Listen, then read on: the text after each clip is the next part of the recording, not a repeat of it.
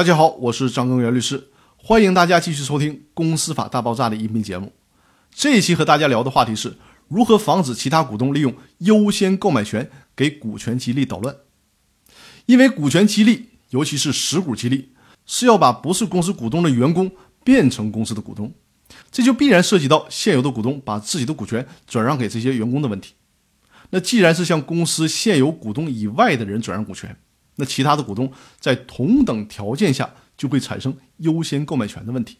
比如说，你想把价值一百万的百分之十的股权，用现值有利法通过股权激励的方式，以五十万的价格转让给被激励的员工。注意啊，什么是现值有利法？我在第四百四十二期的音频里面跟大家讲过。如果忘记了这个概念的朋友，可以找来第四百四十二期的音频来复习一下。那我们接着来说这个例子。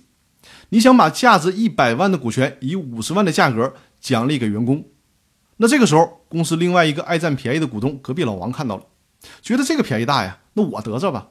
你不是以五十万的价格卖吗？我是现有的股东啊，我有优先购买权呢。你不能卖给这个员工，你得先卖给我。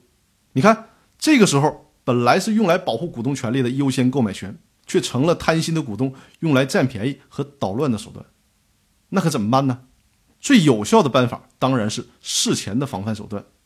这也是我给我的客户在制定股东协议的时候必然要推荐的条款，就是在公司设立的时候就把这个问题交代明白，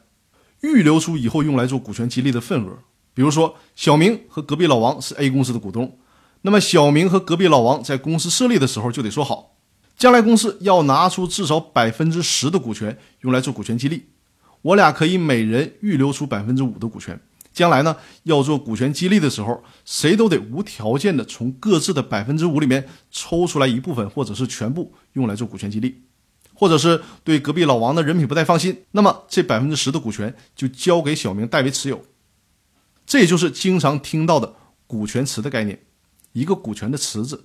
这个池子里所装的百分之十的股权，将来都是专股专用，只能用来做股权激励，不能干别的。这就相当于各位股东对事先预留出来的这部分股权放弃了优先购买权，只要是用来做股权激励，那就不用问其他股东了，直接干就是了。事先就把这些设计好，那像隔壁老王这种爱占便宜的股东就没有机会跳出来以优先购买权的名义进行捣乱了。还有一种是事后防范，这就是不得已而为之的事情了。比如事先没有对股权激励做出任何的约定，小明想拿出来自己的一部分股权做股权激励了。这个时候呢，隔壁老王跳出来说：“我在同等条件下享有优先购买权。”那这个时候，小明就只能在“同等条件”这几个字上做扩大的解释了。小明可以说：“这个同等条件呢，包括了价格的条件，也包括了别的条件。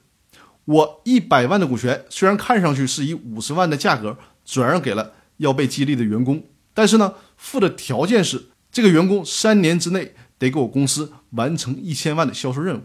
所以说呢，其他股东在同等条件下享有优先购买权，既包括了价格，也包括了这个工作能力的条件。如果你隔壁老王三年之内也能完成一千万的销售任务，那么我就把这个价值一百万的股权以五十万的价格卖给你，你看怎么样？小明呢，只能用这种方式来还击出来捣乱的隔壁老王。但是说句心里话，这种事后防范毕竟是在文字里面做文章。双方站在各自的立场去解读，法律对这个事儿也没有一个明确的说法，搞不好双方还得对簿公堂，让法官给评理，谁赢谁输那就不一定了。